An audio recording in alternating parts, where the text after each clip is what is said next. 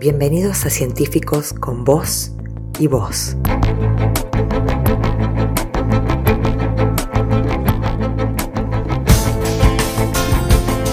Podcast del Ministerio de Ciencia y Tecnología de la provincia de Córdoba.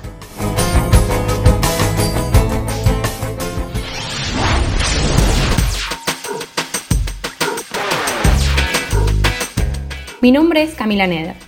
Soy bióloga egresada de la Facultad de Ciencias Exactas, Físicas y Naturales de Universidad Nacional de Córdoba y soy candidata doctoral en el Instituto de Diversidad y Ecología Animal de CONICET.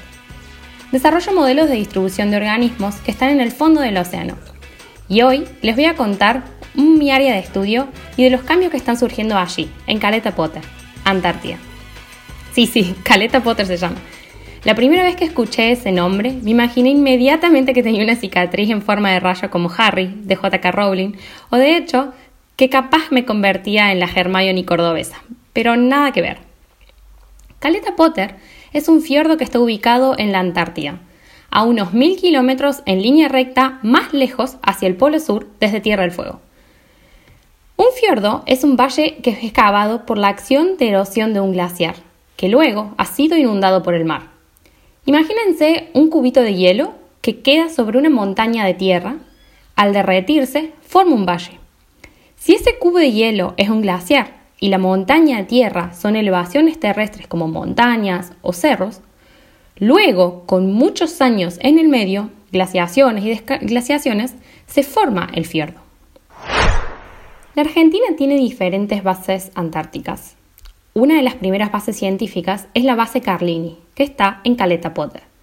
Entonces allí, bajo la dirección y coordinación del Instituto Antártico Argentino y de la Dirección Nacional del Antártico, se realizaron investigaciones desde 1982. Sí, en Caleta Potter hay investigaciones desarrolladas desde hace mucho, mucho tiempo atrás. Si bien la mayoría de los científicos y las científicas participantes, como también técnicos y ayudantes, son de nacionalidad argentina, también se realizan colaboraciones con otros institutos científicos, como por ejemplo el Instituto Alemán de Investigaciones Marinas y Polares Alfred Degenner Institute, que en mi caso tuve la posibilidad de conocer y que puntualmente durante muchos años instalaron un laboratorio en la base Carlini. Se imaginarán entonces que a lo largo de todos estos años se han visto muchos cambios. La Antártida es uno de los lugares de la Tierra donde las respuestas al cambio climático son más evidentes. El aumento de la temperatura terrestre hace que los glaciares se derritan y esto trae varias consecuencias, algunas quizás buenas y otras quizás malas. Todo depende de los ojos con los que se los mire, pero si algo estamos de acuerdo es que el cambio climático no es algo de lo que tengamos que estar orgullosos. Los glaciares en Antártida están sobre la Tierra y ejercen presión sobre ella. Cuando los glaciares se derriten, uno de los problemas es que esa agua de deshielo puede aumentar el nivel del mar. Probemos un experimento. Llena un vaso de agua. Marca hasta dónde lo llenaste. Pone un hielo adentro y espera a que se derrita. ¿Qué pasó? Bueno, pausa ahora el podcast, así no escuchas la respuesta. Chequealo y después volver a ponerle play. ¿Viste? Aumentó el nivel del agua. Si bien ese efecto es más evidente en el Ártico porque los glaciares no están sobre la Tierra, como es en el caso de la Antártida, acá también lo podemos visualizar. El aumento del nivel del mar es un problema como respuesta al cambio climático. Otro es que los glaciares sobre Antártida generan un peso sobre la Tierra. Al derretirse, ese peso se aliviana y hay investigaciones que demuestran que la corteza terrestre vuelve a su forma original y puede generar un rebote, facilitando la subida del magma con erupciones volcánicas. Si bien estos cambios nos parecen imperceptibles, les cuento unos que se hacen más evidentes en Caleta Potter. Caleta Potter estaba cubierta por un glaciar que se llama Fourcade. Imagínense un manto de hielo como una sábana que tapa la cama completa y encima sobra un poco que queda en el aire. Bueno, el glaciar Fourcade cubría gran parte de la isla 25 de mayo donde se encuentra apoyado y se extendía un poco más sobre el agua marina. Se estima que cubría casi la mitad del área durante la pequeña era del hielo hace 500 años atrás. Con el paso del tiempo, y las cada vez más frecuentes altas temperaturas, el glaciar se fue retrayendo e incluso disminuyendo su grosor. Que el glaciar retraiga sería como caminar hacia atrás. Cuando el glaciar se retrae, acá viene la parte buena del asunto, deje espacio y lugar libre del hielo para que pueda ser ocupado por diferentes macroalgas y animales. Sí, hay más que pingüinos en la Antártida. Debajo de las aguas frías de la Antártida hay muchas especies, algunas flotando, otras nadando y otras más agarradas al fondo del sustrato marino. Algunas de las que encontramos en Caleta Potter son bacterias y algas microscópicas flotando, peces, ballenas nadando, y aquellas que están agarradas al fondo marino son las que me interesan a mí, como algas de hojas grandes, que se llaman macroalgas, o algunos animales como esponjas, briozoos, un coral de agua fría, que es una pluma de mar, caracoles, estrellas, gusanos y asidias, que son el animal sin hueso más parecido a los vertebrados porque tienen una notocorda, que es algo parecido a nuestra columna vertebral. Entonces, un área libre de hielo significa que es un lugar a donde estos organismos o sus crías o propágulos, como se les dice a las crías de las macroalgas, pueden llegar y ocupar ese sustrato libre de hielo. Pero la otra cara de la historia, ¿cuál es? Cuando el glaciar se retrae y derrite, cambian las condiciones del ambiente. Por un lado, esa agua dulce entra al agua marina y provoca una disminución de la salinidad. Al bajar la salinidad, cambian las propiedades químicas del mar.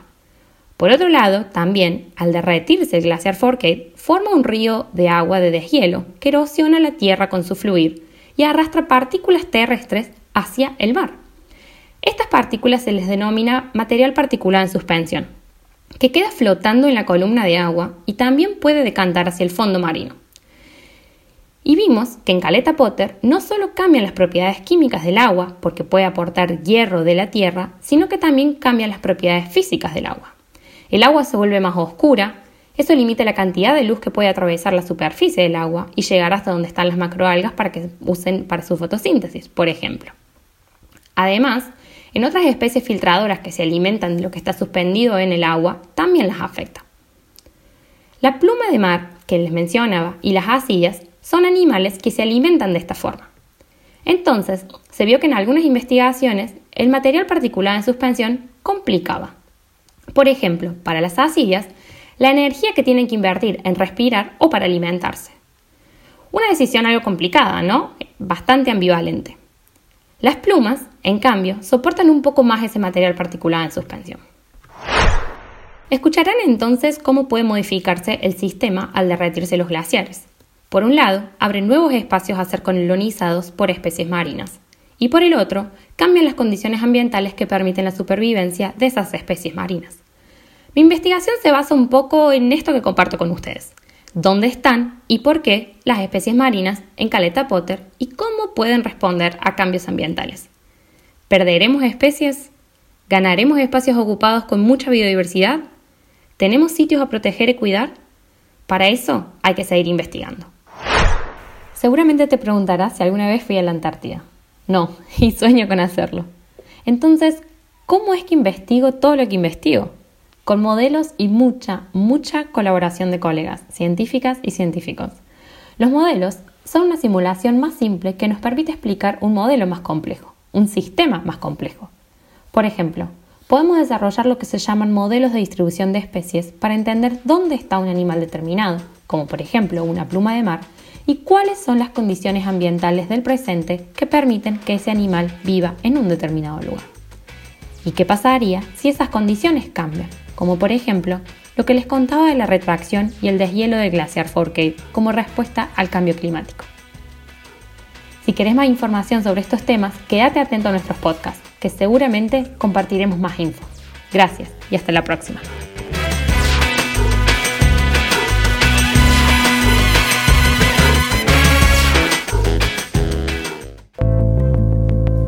Esto fue Científicos con vos y vos una propuesta de divulgación científica para que investigadores e investigadoras de Córdoba compartan sus saberes, aprendizajes y conocimientos. Más información en el sitio web del Ministerio de Ciencia y Tecnología Provincial, mincit.cba.gov.ar.